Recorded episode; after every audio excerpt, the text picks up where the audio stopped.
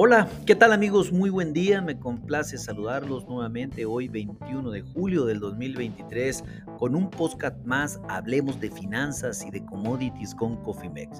En este espacio vamos a dedicarlo para conversar un poco de una manera técnica fundamental qué está sucediendo con los futuros del oro en la Bolsa de Chicago, el principal mercado de derivados del mundo, así como un breve overview de lo que tenemos contemplado que pueda suceder en el corto, mediano y largo plazo con los futuros del oro. Pues antes que nada quiero comentar que en, este, en esta sesión del día de hoy el índice del dólar nuevamente y por tercera ocasión consecutiva se mantiene a la alza. En estos, en momentos sube el 0.22%, manteniéndose ya al acecho de la barrera de los 101 unidades en los futuros del de, cercano. Esto pues definitivamente recuerden que cuando el índice del dólar se aprecia a nivel internacional, definitivamente los commodities y las monedas de los países emergentes empiezan a sufrir. Esto pues definitivamente está, sucediendo con el oro en este momento, en donde pues los futuros eh, agosto cotizan a la baja 7 dólares la onza para cotizar a niveles de 1963.90 dólares por onza. También la plata al mismo mes está cayendo un 0.59% y los futuros cotizan en 24.670 dólares la onza. Sin embargo, pues hemos notado que técnicamente tanto el oro como la plata muestran signos de agotamiento de corto plazo. El oro ha cedido eh, con decisión a la barrera de los 1971.20 dólares la onza y la plata se debate en un hito ahí entre los 25 dólares la onza.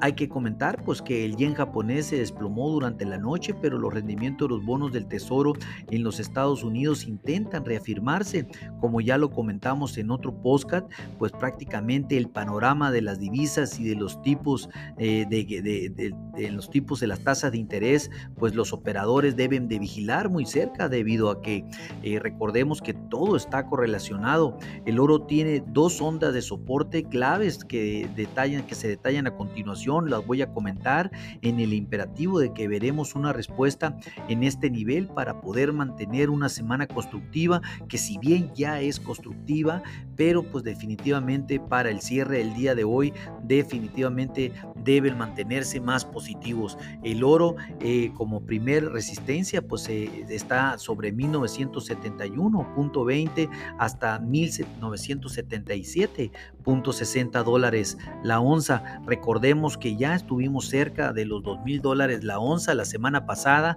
algo que definitivamente eh, pudiese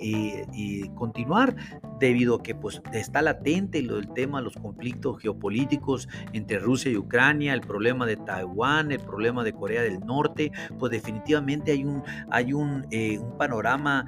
muy fundamental favorable para los futuros del oro, que si bien también el índice del dólar ha caído hasta niveles de 100 unidades, lo cual recordemos que no hace más de dos meses estábamos a niveles de 104 unidades eh, en los futuros del corto plazo para los, el índice del dólar. Definitivamente esta debilidad pues favorece a los futuros del oro en donde pues ya coqueteamos sobre los 2 mil dólares la onza y de nuevo estamos en un periodo ahorita de ajuste. Eh, sin embargo, pues hay que cuidar esos niveles, hay que, hay que ser muy vigilantes de ese nivel, de, sobre todo de la resistencia de 1971, cuidar el primer soporte que está a niveles de 1963 dólares la onza, algo que definitivamente pudiera ser eh, el, el parteaguas de la situación en el corto plazo. En este momento estamos muy cerca de ese soporte, retirados de pivot totalmente sobre niveles de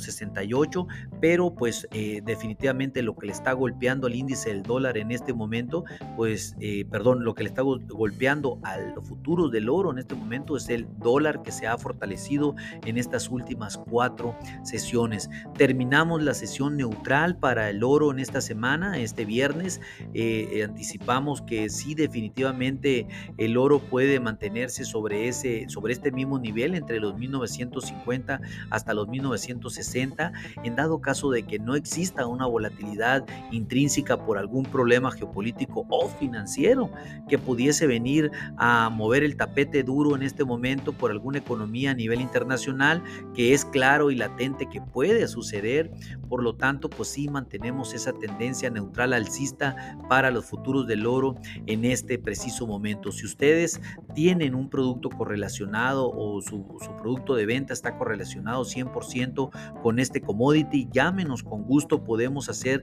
una estrategia o pónganse en contacto con nosotros en info.cofimex.net o bien por medio de este podcast y con gusto lo contactaremos. A nombre de todo el equipo de Cofimex y mío propio José Valenzuela, le doy las gracias por su atención y les recuerdo que lo peor es no hacer nada. Pasen un hermoso día. Hasta luego.